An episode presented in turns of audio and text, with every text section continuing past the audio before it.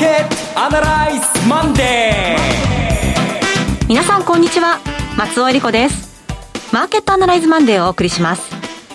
パーソナリティは金融ストラテジストの岡崎良介さんいつもはコーヒーはホットと決めてる私なんですけども、さすがに今日はアイスコーヒーを飲んでいます。今日もよろしくお願いします。岡崎良介はい。びっくりしました。珍しいですね。でそして今日株式アナリストの鈴木一之さんはお電話でのご出演です。鈴木さん。こんにちは、鈴木和之です。よろしくお願いします。今日もよろしくお願いします。この番組はテレビ放送局の BS1212 で毎週土曜昼の1時から放送中のマーケットアナライズプラスのラジオ版です。海外マーケット東京株式市場の最新情報具体的な投資戦略など耳寄り情報満載でお届けしてまいりますさて、えー、いよいよと言いますかね7月の23日から東京オリンピックが開催されることとなりました、うん、ですので、まあ、今週は実は月か水しかねあの商いないと。そんなそう開いてないということなんですね。あの本当に私はボケてて今日休みだと思っていてですね。え我が家のカレンダーは赤くなって。ましたあの真っ青になったというのか、はい、逆に「え何今週って3日しかないの?」っつって木曜日金曜日休みっていうのを初めて知ったというですね。本当になんかボケている岡崎でございますけれども、はい、アイスコーヒーを飲んでですね、はい、シャキッとして今日は、えー、シャキッとした話をしようと思います、はい。えー、今日の東京市場ですが日経平均株価418円安というふうになっています、うん、まあ、これがどういう理由でなのか、先週の動きそして今日、うん、今週の見通し伺っていきたいと思います。それでは番組を進めていきましょう。この番組は株365の豊トラスティ証券の提供でお送りします。今週のストラテジーこのコーナーでは今週の展望についてお話しいただきます。はい。あの、月曜日400円安ということで、えー、株式の9割近くの銘柄が下がっているということで、非常に暗いスタートになった月曜日なんですが、はい。これ覚えてますかね ?4 週間前、ちょうど4週間前だと思うんですが、21日でしたかね。あのー、結構下がった日があったんですよ。うん、うん、目の前にモニターがある人は、4週間前のロス化しても見てほしいですね。はい、あるいは、日々の値動きなんかつけてる人は、どれどれと思って見てもらえばいいと思うんですけども、なんで4週間前の話をしてるかっていうと、4週間前がですね、実は FOMC の週だったんですね。FOMC で、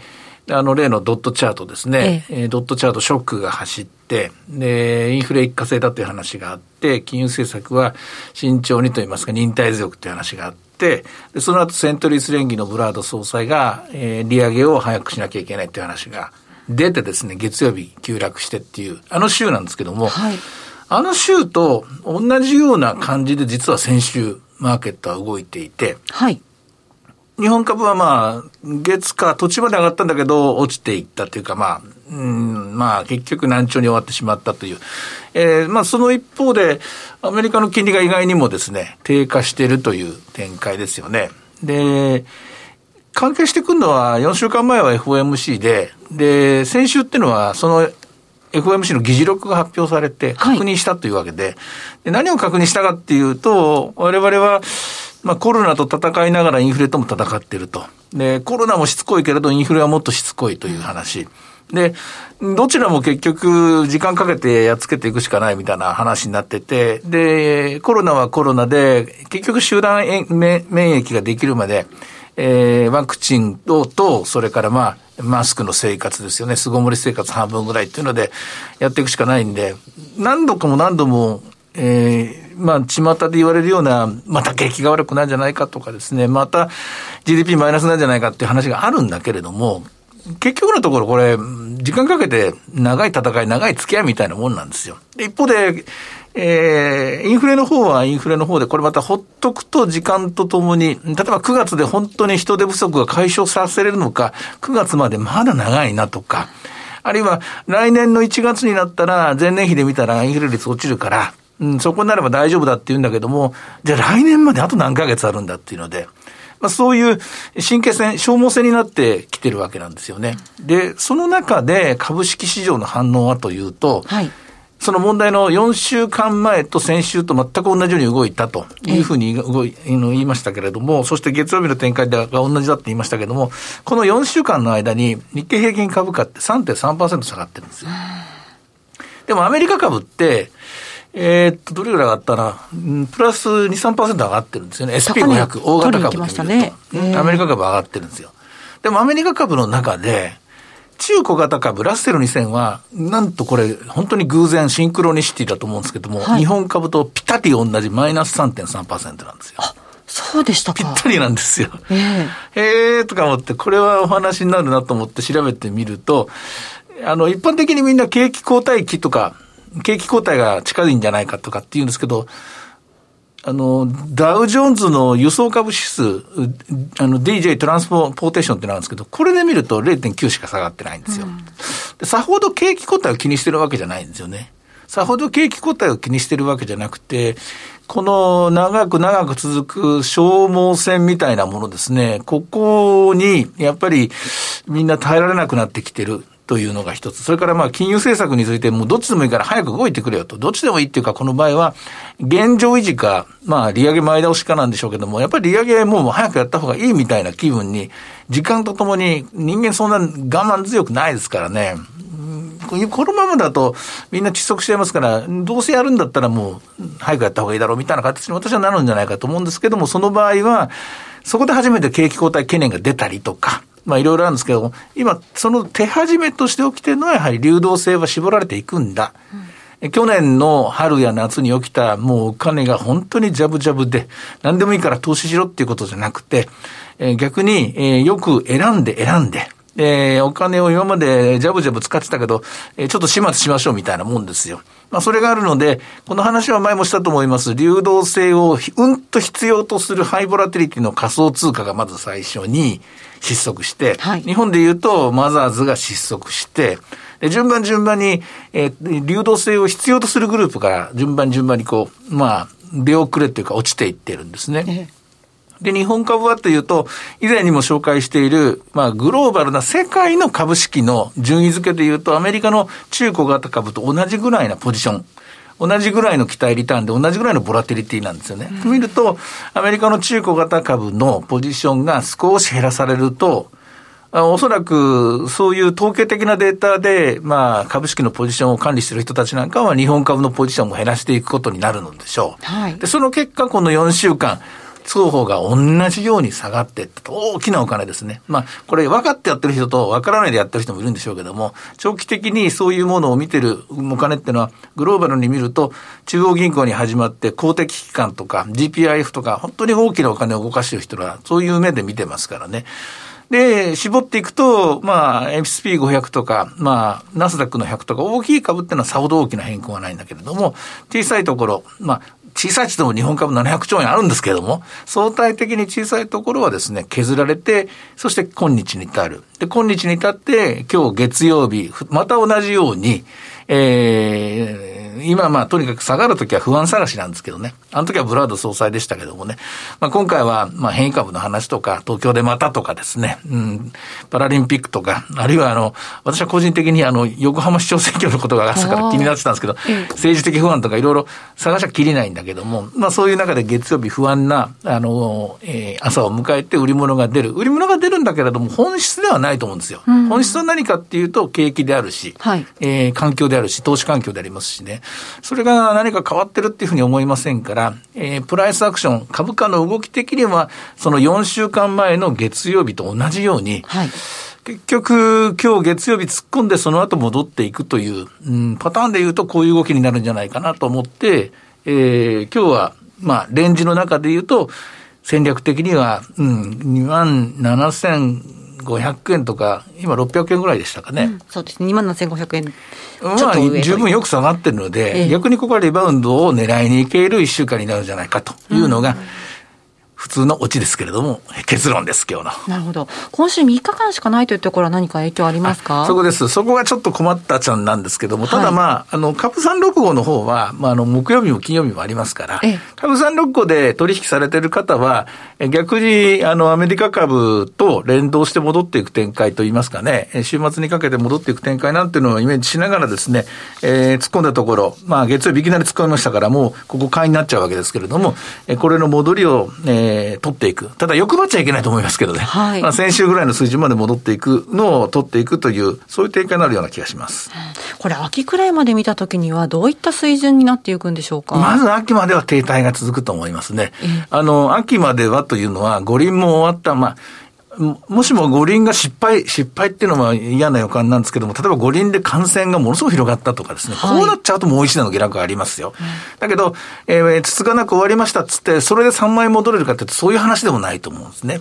で、まあ、あと選挙があったりとか、えー、次衆議院選挙があったりとか、難題をいくつもかあの残ってますから、少々景気が、景気がっていうか企業業績が少々ですよ。1個や2個の企業が良くても、全体としてこれを押し上げる力は、秋までは私はないと思います。そうですか。で、秋になって、まずアメリカ、秋になってじゃあ何があるかっていうと、秋になってアメリカの失業保険の制度が変わるんですね。はい、で、失業保険が今まではずっと上げますよっていう形だったんですけども、もともとアメリカの失業保険は26週間、つまり半年しかもらえなかったんですよ。ええ、半年しかもらえないんで、それ以上は、あの、ぼーっとしててダメだってなんか仕事に就かなきゃいけないっつって、その人手不足が解消されるんですけども、今はずっともらえますから、まあ、急がなくてもいいやっていう、そういうムードがあるんですよ。これ本当かどうかわかんないです。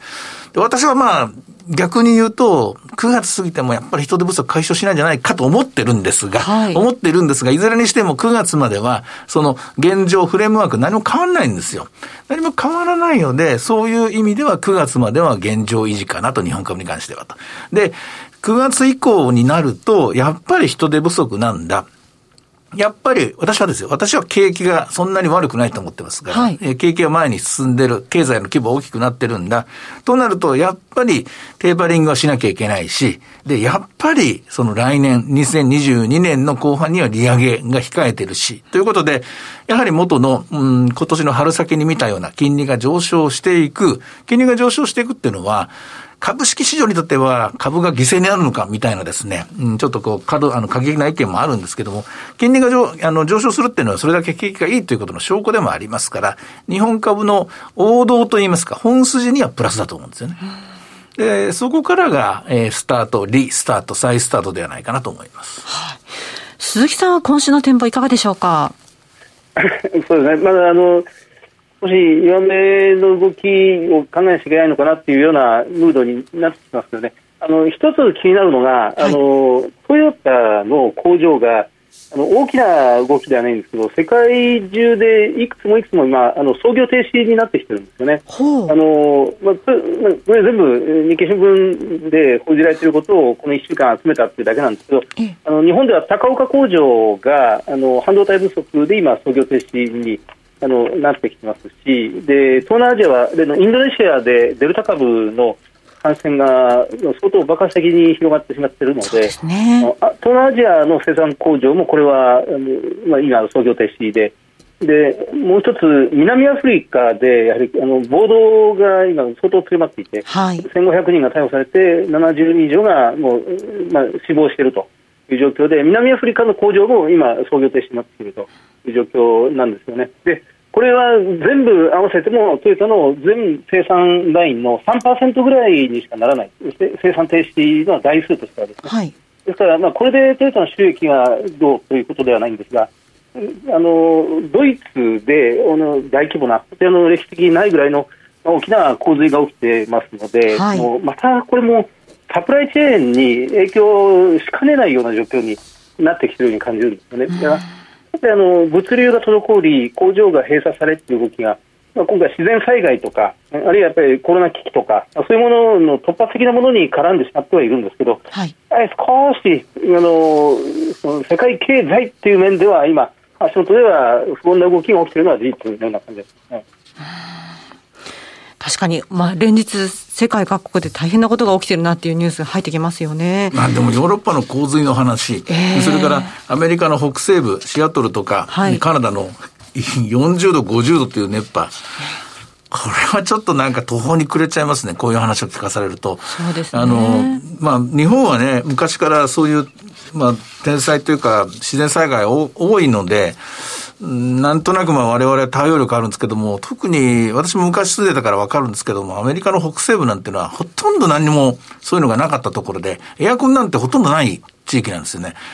これで40度だとか48度とか49度って言ったら、これは確かに、まあ、死者も出るなと。うんこの人たちの地球温暖化問題っていうのはガラッと変わりますよね。うん、まあ、まだマーケットの方にはすぐには影響は出てきてませんけれども、はい、そのうちまあ数字としてもいろいろ出てくるかもしれませんね。いや、あの、まあ、人々の考え方っていうのは、昔から、太古の昔からやっぱり、自然の災害は大きいですからね、えーはい、そこでどんどんどんどんマインド、マインドチェンジしていく。で、あとヨーロッパに関して言うと、ベルギーとかドイツのあそこの地域も、もともと今回の脱炭素への取り組みが、えー、先進国のグループでこの事件が起きましたから、より一層加速していくことに、していくことになるんだと思いますね。そうですね。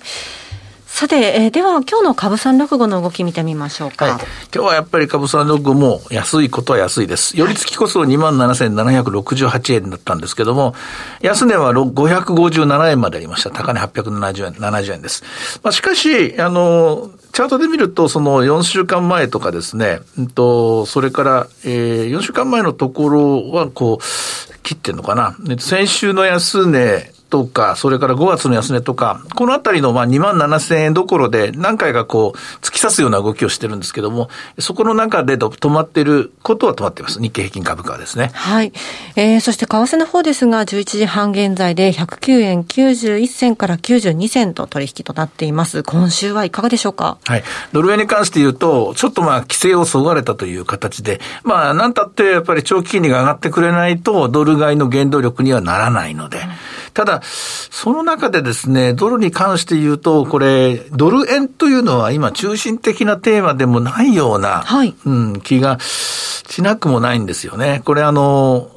あの、えっと、何週間か前にメキシコの話をしたと思うんですけども、やっぱり、えー、ドルがこう、金融政策が変わるというのは、うん、結局のところ、すべての国に、世界中すべての国に影響を及ぼしますから、円に関して言うと、別に我々はドルでお金借りてませんからね、問題はないんですけども、やはりドルでお金を借りている国々には大きな影響を及ぼすことになるでしょうし、ユーロに関して言うと、やはり、うん、少し今までユーロ、えー、回復するというユーロ高の機運が強かった分だけ、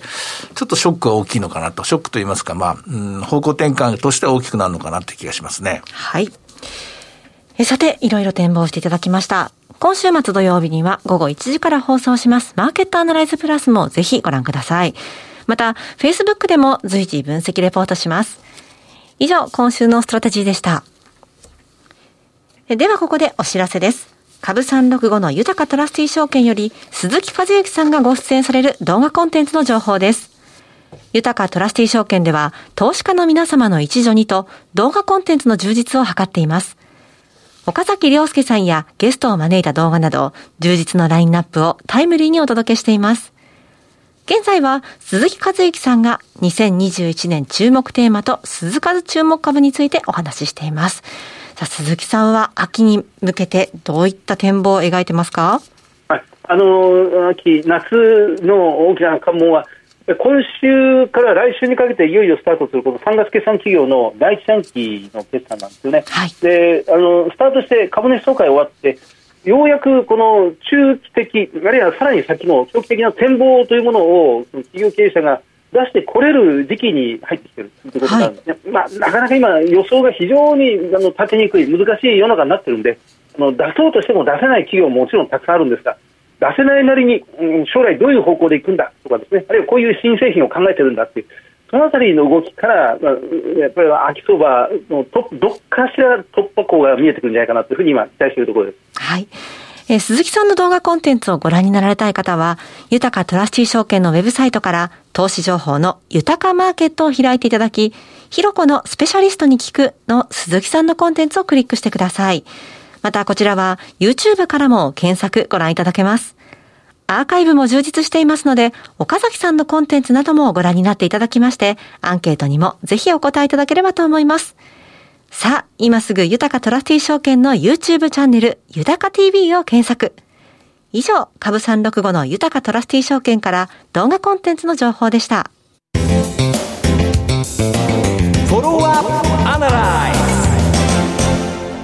では参ります。鈴木さんの注目企業です。今日はどちらでしょうか？あの今日は、えっと、サムコです、はい、アルファベットのサムコ、銘柄コード3436、アルファベットサムコ、これはもう言わずと知れた大変有名な企業で、半導体のシリコンウェハーの世界ナンバーワン、ナンバーツーの会社です。あの新越化学とこのサムコで、えー、シリコンウェハーに関しては世界シェアを7割近く占めるという会あの企業ですね、はい、でサムコ単独では世界シェア30%を持っているということになるみたいです。えっとまあ、午前中、株価全体難聴なんですが、えっと、午前中で株価は2650円ぐらいです。で、えー、現在 PBR が2.4倍ぐらい。で、えー、PR が20倍ぐらいです、えー、時価総額が7700億円、えー、売上が今期来期予想ぐらいで3300億円で、えー、総資産6000億円というところですから、まあ、PBR2 倍ちょっとという形ですね、えー、ROE が10%外国人持ち株比率が41%自己資本比率が53%というところです。あのもう典型的な、まあ、景気敏感株と言ってもいいんですね、このシリコンウェハーは今、世界的な半導体不足が、まあ、ずっと言われている、まあ、これはあのコロナ危機の影響で、需要と供給が完全にバランスが崩れてしまっている、はい、まあ、その供給が整わないところに、その需要が世界一斉にスイッチが再稼働、工場が再稼働されて一斉に入って、どんと注文が発注されて、もうかれこれ半年以上、9か月ぐらい、この需要と供給のミスマッチがずっと続いているという動きです。はい、半導体不足というふうに言われますが、もちろん作っているその台湾の TSMC で生産できない、えー、まあ、これがフル稼働が続いているという状況があるんですが、さらにその TSMC にシリコンウェアを納入しているこのサムコが、ここがフル生産なんですね。うん、あのもちろん、新越価格ももちろんそうだと思うんですが、こここにそのボトルネックの一番根っこの部分が存在するという状況で、これはしばらくまだ、うん、フル生産が続きそうだという見通しになってます。はい、あの最先端の300ミリウェハえーまあ、30センチのシリコンウェハーが、これはスマホ向け、あるいはクラウドコンピューティングの、まあ、一番性能の良い半導体向けに、ままさにこれが、えー、フル生産なんですが、そのちょっと下の200ミリ、20センチ口径の半導体シリコンウェハーは、これ特に1世代前とか2世代前と言われますけど、これ自動車産業向けの半導体、はい、ちょっと性能は落ちるけども、それで十分なんだというような業界向けに、うん、こちらも今、ほとんど、ほぼフル生産に近いという状況になってくるみたいです。あの早くじゃあ生産能力を引き上げてくれと世界中が要望してるんですが、サムコの橋本会長をはじめとして、非常に慎重で、リーマンショックの時に散々凝りましたので、はい、簡単には増産しない、でもそろそろやるんじゃないかなというふうに見られています。まだ少しあの相場全体の波の中で、えー、サムコの株価も業績も浮き沈みすると思いますが、基本的にこのサムコや新越価格の株価というのが、世界経済および日本株式市場の先行きを占う上で非常に重要だと思いますので、注目していきたいと思います。岡崎さん。難しいんですよ。半導体は。はい。あのー、当たった、当た当たった人いないでしょ。そうですか。半導体の株価予測で。え